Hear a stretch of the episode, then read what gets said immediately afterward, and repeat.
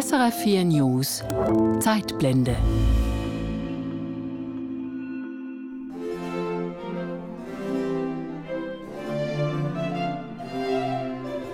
Ein Zürcher Bürgerhaus an einem Abend gegen Ende des 17. Jahrhunderts.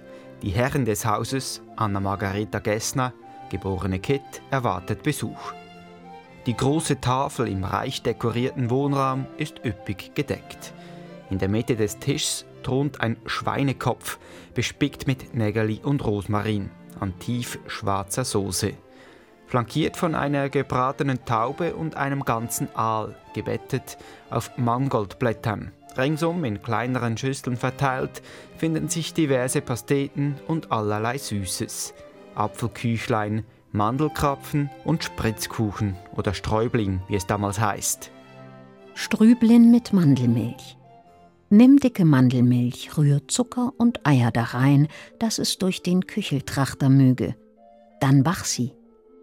Der Kücheltrachter, eine Art Trichter, den es für die Sträublin mit Mandelmilch braucht. Es ist eines von fast 500 Rezepten, die Anna Margareta Gessner im Jahr 1699 niederschreibt. Ihr Kochbuch, das in originaler Handschrift bis heute überlebt hat, bietet Einblick in den Speiseplan des Schweizer Bürgertums zu Zeiten des Barocks. Tiermägen, das sind das ist Milz, da ist, das ist sogar von einem Darmabschnitt dreht, wo gekocht wurde auf eine bestimmte Art und Weise. Herz und Hirn, alles hat man eigentlich gekocht und eben auch ganze Tierkopf. Sagt eine der Autorinnen, die die alten Rezepte wiederentdeckt haben. Mit dir stehe ich für diese Zeitblende in der Küche und koche eines der Rezepte nach.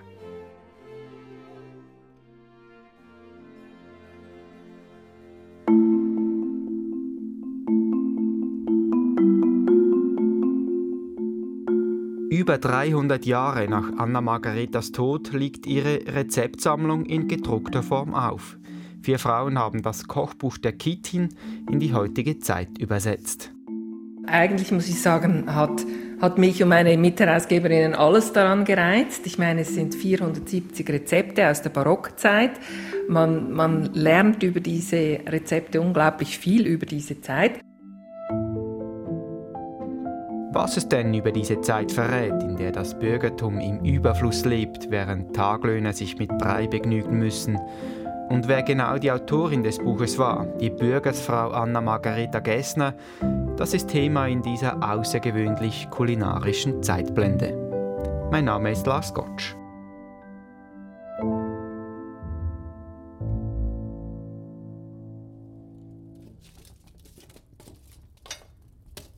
Es herrscht Hochbetrieb in der Küche der Familie Gessner. Die Köchin steht am Herd, am offenen Feuer und bereitet allerlei Gerichte zu. In den Töpfen und Pfannen blubbert und brutzelt es. Es riecht nach Rauch, allerlei Gewürzen und gebratenem Fleisch. Neben der Köchin steht die Magd, die ihr zudient, und hinter den beiden die Herrin des Hauses, Anna Margareta Gessner, geborene Kitt. Die Kittin, wie sie auch genannt wird, leitet die beiden anderen an. Schließlich sind es ihre Rezepte, nach denen hier gekocht wird, in ihrer Küche. Also es gab da in dieser Küche gewiss ein offenes Feuer mit wahrscheinlich einem Kamin darüber. Ähm, dort wurde so in Kupferkesseln Wasser heiß gemacht und auch mal Fleisch am Spieß gebraten. Ähm, daneben gab es noch einen gemauerten Herd mit wahrscheinlich zwei Öffnungen für die Pfannen.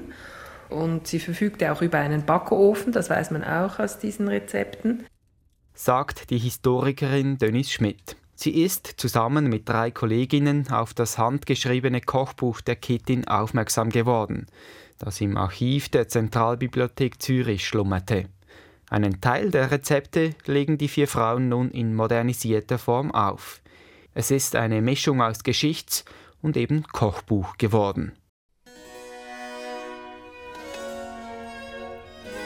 Anna Margareta Gessner steht also in der Küche und leitet ihre Bediensteten an. Sie erwartet Besuch am Abend. Und der soll riechen und schmecken, dass dies hier ein wohlhabendes Haus ist. Die Kittin wohnt mit ihrem Mann an der Kirchgasse 32 im Zürcher Oberdorf. Eine gute Adresse. Ja, es war offenbar ein, ein recht großes Haus. Ähm, die Repräsentationsräume waren im ersten Stock. Äh, die Küche war wahrscheinlich ziemlich weit weg von den Repräsentationsräumen, damit da kein Rauch nicht äh, im Wohnzimmer oder so zu, zu spüren war. Was sicher sehr wichtig in diesem Haus war, war zum einen die Küche und natürlich der Keller, weil man hatte keinen Kühlschrank und das heißt, der Keller hatte eine sehr wichtige Rolle, um Dinge aufzubewahren und zu kühlen. Das Haus hat hinten zwar einen kleinen Garten, doch angepflanzt wird da nichts. Dafür fehlt dem Stadthaus der Platz. Die Lebensmittel kommen von anderswo. Sie ging wahrscheinlich häufig selber diese Zutaten besorgen, dann konnte sie auch aussuchen oder sie nahm vielleicht die Magd mit oder die Köchin. Ähm, sie konnte da beispielsweise runter zum Helmhaus gehen, da gab es eine, eine Brotstube. Dann beim Rüdenplatz gab es Obst ähm, dann, oder auch Gemüse. Und von dort aus beim Rathaus gab es, äh, neben dem Rathaus gab es drei Marktstände nebeneinander. Eine Stadtmetzg, den Fischmarkt, die Ankenwaage, also solche Dinge weiß man. Und das war alles eigentlich relativ zentral beieinander dort unten an der Limmat. Dort kaufte sie wahrscheinlich regelmäßig ein. Zurück ins Haus tragen die Lebensmittel selbstverständlich die Bediensteten, zum Beispiel den Schweinskopf, der jetzt auf dem Herd in einer schwarzen Brühe köchelt. Das Rezept dazu hat Anna Margareta Gessner in ihrem Kochbuch unter den Fleischspeisen aufgeführt. Schweinskopf mohrenschwarz zu kochen. Nimm ein Kohlschaufeln voll Kohlen, dann tu sie in ein Mörsel und stoß sie rein wie Mehl. Dann nimm dis Pulver und tu's in ein Haffen mit halb Wein und Wasser, wie auch Pfefferpulver, Salz, Nägelinpulver und Zimmetpulver. Der Kopf muss gebeizt sein, ich habe jetzt zwei Bratpfannen auf dem Gasherd und tue die beide anwerfen. Gut 300 Jahre nach der Kitin versucht sich Susanne Vögeli an diesem Rezept, eine der Mitautorinnen des Buches über Anna-Margareta Gessner und ihre Rezepte. Nun wird also der mohrenschwarze Schweinskopf gekocht, wie ihn die Kitin genannt hat. Ich habe jetzt gefunden, den Kohlensud, den finde ich jetzt so attraktiv und spannend, weil das macht das Fleisch ein bisschen, ein bisschen dunkel, der Sud so, so schwarz, tief und es äh, verweist ein auf die Zeit, wo man natürlich in der Koch Küche auch ähm, Feuer und Ruß hatte und das Schwarze ein die Tiefe von dieser Zeit auch für mich mitbringt. Als Köchin, Küchentüfflerin und ehemalige Kochschullehrerin hat Vögeli ihre Expertise eingebracht wie diese alten Rezepte in die heutige Zeit transportiert werden könnten. Das sei nicht immer einfach gewesen. In barocken Rezeptbüchern gibt es keine Mengenangaben und das alte Deutsch ist ungewohnt für unsere Ohren. So schreit die Kitty etwa vom Inper statt Ingwer, vom Hafen statt vom Topf und die Schüssel, die ist eine Platte. Auch beim mohrenschwarzen Schweinskopf habe sie nur rätseln können, weshalb die Kittin überhaupt Kohle verwendet hat in ihrem Rezept. Es könnte mit dem Wein zusammenhängen, der für den schwarzen Sud verwendet wird. Kohle absorbiert auch Gerüche, vielleicht schlechte Gerüche, vielleicht die, die wir. Die sind gebunden worden durch den Kohlenstoff. Oder es könnte sein, dass der, der pH-Wert leicht ins Basische gedrückt worden ist durch den Kohlenanteil und durch da der Garvorgang sich verkürzt hätte, weil die Säure verlängert eher den Garvorgang und die Weine sind ja früher sehr sauer gewesen. Also stell mir vor, das hat mit dem etwas zu tun. In der modernen Version des Rezepts verwendet Susan Vögeli Kohlekapseln statt ganze Kohlestücke. Und vom Schweinskopf nimmt sie lediglich die Backen. Bei den restlichen Zutaten bleibt sie nahe am Original. Jetzt tue ich in den Sud Gewürz. Gewürz spielen in dem Kochbuch eine grosse Rolle. Mit Gewürz hat man auch den Status symbolisiert, weil Gewürze sind teuer waren und die sind in dem Kochbuch reichlich vorhanden. Also bei dem Rezept hat sie jetzt Pfefferkörner, es hat Nägeli oder Pimentkörner und es hat Zimt. Das ist jetzt gerade noch harmlos. Es gibt Rezepte, wo viel mehr Gewürze in grösserer Menge vorherrschen. Wo eigentlich dann, man hat früher gemeint, das war, um den schlechten Geruch überdünken von zu äh, unsorgfältig gelagertem Fleisch. Aber das ist eigentlich mehr wirklich ein Statussymbol, dass man kann sagen, wir haben genug im Portemonnaie, wir können Gewürze in Hülle und Fülle verwenden. Denn nicht viele können sich diese Fülle an Gewürzen leisten im Zürich des 17. Jahrhunderts. Es ist die Zeit der alten Eidgenossenschaft, des Ancien Regime, als die verschiedenen Orte der Schweiz erst lose verbunden sind. Das Geld und auch die politischen Rechte sind äußerst ungleich verteilt. Historikerin Dennis Schmidt. Zürich nannte sich Republik, also war, Zürich war einer dieser Orte, die sich in der alten Eidgenossenschaft ja zusammengetan hatten. Man traf sich einmal im Jahr und diese, diese Orte, also Bern war auch so ein oder Schaffhausen, Basel und so weiter, ähm, diese Städte waren relativ, sage ich mal, autark und auch, auch äh, stark organisiert. Das umgebende Land war ihr Untertanenland und in den Städten daneben gab es diese ratsfähigen Familien, die, die eigentlich die Macht, die den größten Einfluss hatten. Und in Zürich zusätzlich natürlich noch die Zünfte, die auch sehr einflussreich waren. Also jeder, der ein Gewerbebetrieb, jeder Handwerker musste in einer Zunft sein. Und dann gab es aber sicher noch die Taglöhner, die waren dann eben nicht mehr in einer Zunft oder ja, je nachdem auch noch Bettler oder, oder halt ja, Arme, die so ein bisschen durchs Raster fielen.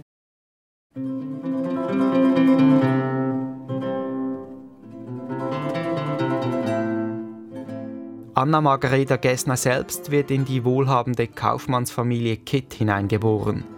Ihre Mutter gebärt 19 Kinder, wovon lediglich vier überleben. Der Urgroßvater und der Großvater handeln mit kolonialen Gewürzen. Eine Vorliebe für exotische Geschmäcker findet sich später ja auch im Kochbuch der Kittin. Dass sie diese Rezepte überhaupt niederschreiben kann, auch das verdankt sie ihrem Stand. Also sie besuchte anscheinend die Schule für Mädchen, die war am Badeplatz. Ähm, die Buben wurden in die Lateinschule geschickt, die Mädchen separat. Also, und das war, die Buben bekamen natürlich eine, eine, wie soll ich sagen, eine bessere Ausbildung als die Mädchen. Aber man unterrichtete solche Töchter aus guten Familien auch im Lesen, im Schreiben, im Rechnen, weil sie sollten die Bibel lesen können, sie sollten halt auch einen Haushalt führen können und dazu musste man auch, ja, eben lesen, schreiben und rechnen können. Der Reichtum wird nicht geringer, als Anna Margareta von der Familie Kitt in die Familie Gessner hinein heiratet.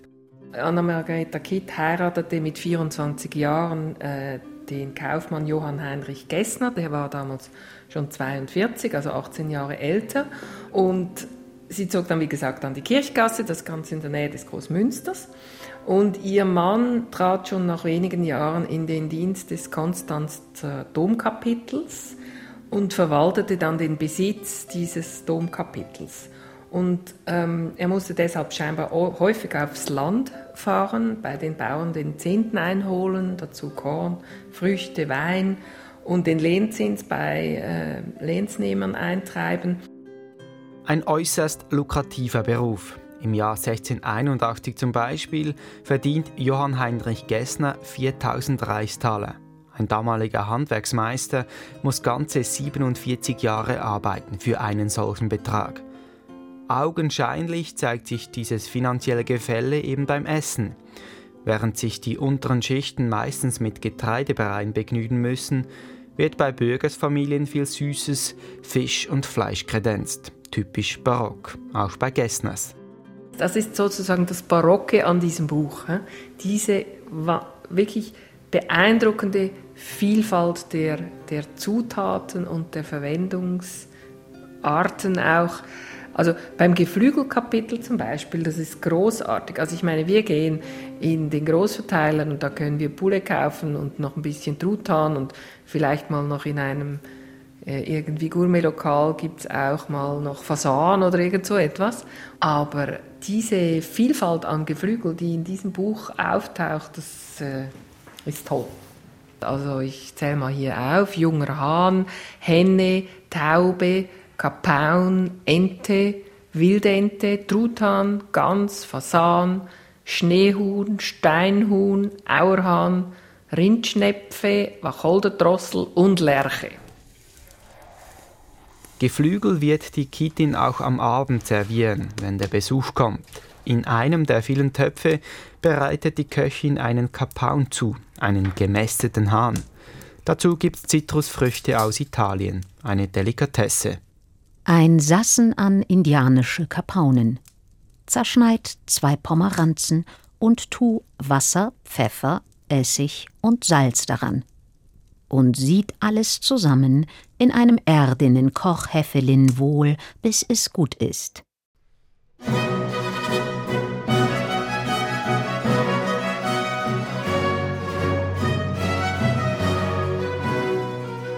Die Köchin ist fertig mit der Arbeit. Das Festmahl kann angerichtet werden. Und zwar kommen die Gerichte gemeinsam auf den Tisch. Service à la Française nennt man dies. Im Gegensatz zum Servieren in Gängen, dem Service à la Russe, der uns heute vertrauter ist. Susan Vögeli erklärt, wie das in etwa abgelaufen ist. Man hat verschiedene Gerichte auf Platten auf den Tisch gestellt zum Schöpfen und dort hat es durchaus können Fleisch, Fisch, sogar süße Gebäck sind zum Teil empfohlen, dass sie zusammen auf den Tisch kommen mit dem Fisch. Man hat das eigentlich durcheinander gegessen, also gleichzeitig geschöpft.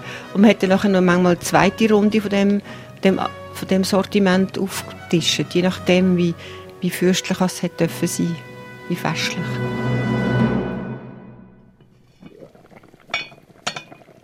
Susan Vögelis Schweinebacken köcheln derweil weiter. Ganze zwei Stunden sollen sie im würzigen Kohlesud durchgaren. Ich probiere sogar den Sud jetzt gerade in dem rohen Zustand.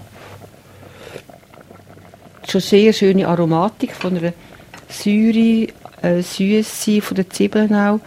Und ich denke, das ähm, wird sich gut einkochen jetzt mit dem Fleischgeschmack zusammen. Und ich tue am Schluss dann die Soße anschauen und an der noch arbeiten. Das heisst, reduzieren, eventuell mit, einem, mit einer Spur geröstetem Mehl leicht abbinden. Und wenn ich dann vom Geschmack her finde, es möge leiden, nehme ich noch ein Stück Butter. Fleisch ist zwar ein Statussymbol im Barock, doch sogar das Bürgertum ist nicht wählerisch, wenn es darum geht, welches Stück vom Tier denn auf den Tisch kommt. Auch, sind auch Tiermägen, das, sind, das ist Milz, da ist, das ist sogar von einem Darmabschnitt dreht, wo gekocht wurde auf eine bestimmte Art und Weise. Herz und Hirn, alles hat man eigentlich gekocht und eben auch ganze Tierkopf. Aber es sind natürlich auch Kalbshorrückenstücke sind vorgekommen, also die Edelstücke, die sind auch im Buch. Erstaunlicherweise sind sie so zubereitet, wo man sie heute nicht mehr möchten essen Nämlich ein Kalbshorrücken, der dann gesotten wird über lange Zeit. Der entspricht auch nicht mehr den heutigen Vorstellungen von einem sehr edlen, teuren Fleischstück. Einen gesottenen Kalbshorrücken, das würden wir heute nicht mehr servieren. Der wird gebraten und all die Innereien und Organe, die werden höchstens noch verwurstet. Als Fleischstück auf dem Teller sind sie uns fremd geworden.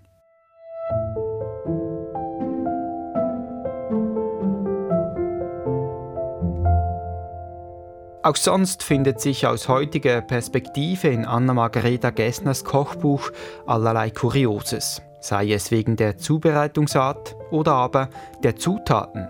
Historikerin Dennis Schmidt.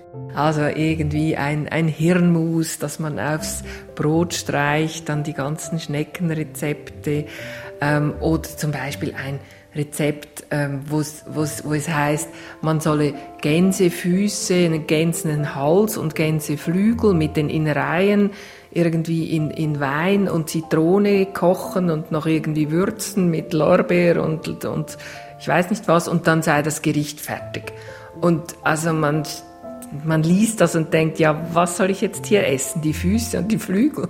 Oder Singvögel, die sie einmacht mit den Federn. Also das sind alles Dinge, die uns sehr fremd sind. Und das damalige Essen hat vielleicht auch ganz allgemein anders geschmeckt. Früchte und Gemüse sind die letzten 300 Jahre bis zur geschmacklichen Perfektion gezüchtet worden. Auch die Nutztiere sehen ganz anders aus. Ein heutiges Masthuhn würde einer Bürgersfrau aus dem Barock wohl ziemlich grotesk vorkommen. Wir wissen natürlich nicht, wie das Geschmacksempfinden damals war. Wir wissen auch nicht, ob die Dinge ein bisschen anders schmeckten. Also ja, was hatten Äpfel für einen Geschmack vielleicht verglichen mit heute? Das können wir schwer beurteilen.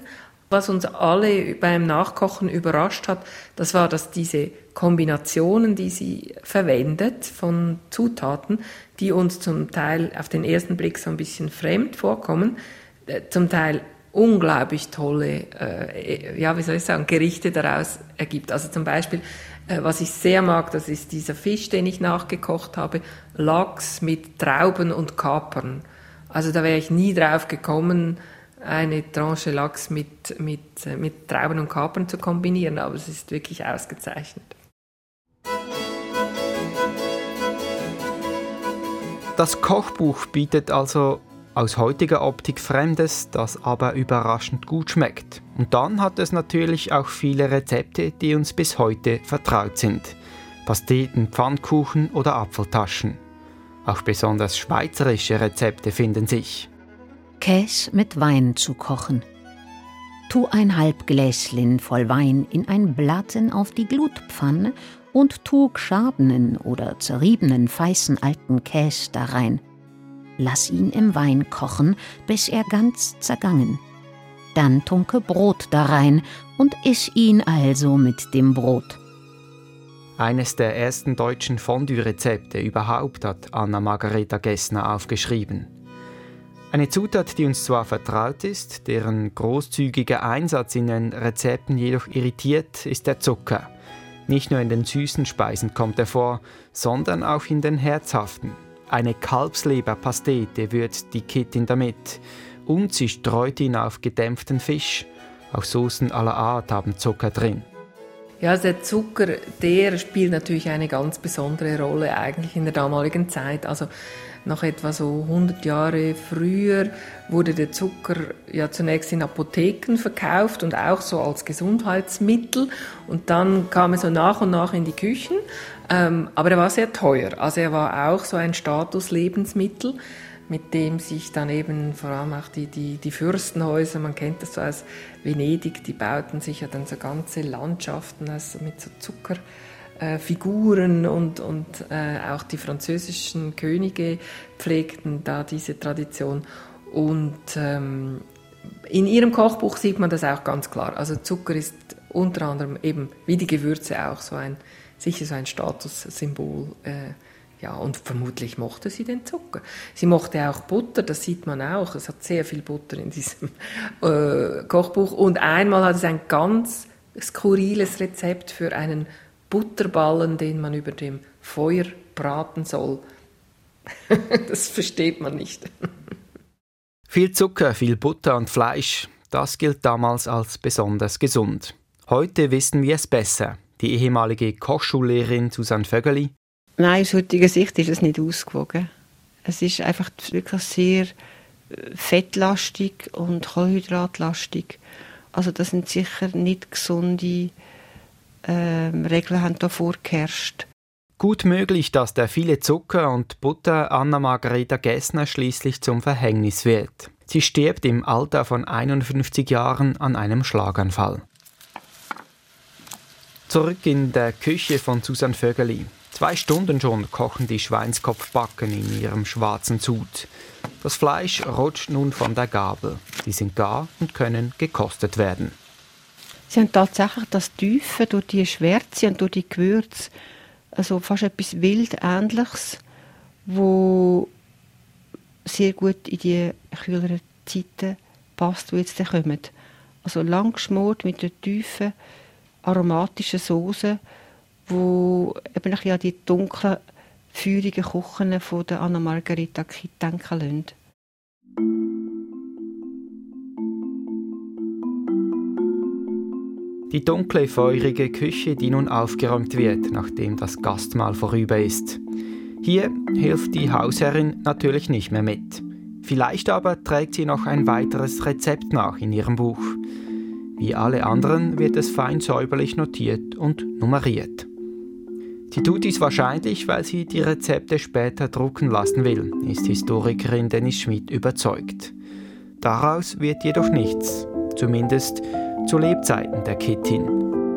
Ja, wir vier Herausgeberinnen sind schon ein bisschen stolz, dass wir sozusagen jetzt diesen Traum 400 Jahre später noch verwirklichen dürfen, dass das Buch gedruckt vorliegt.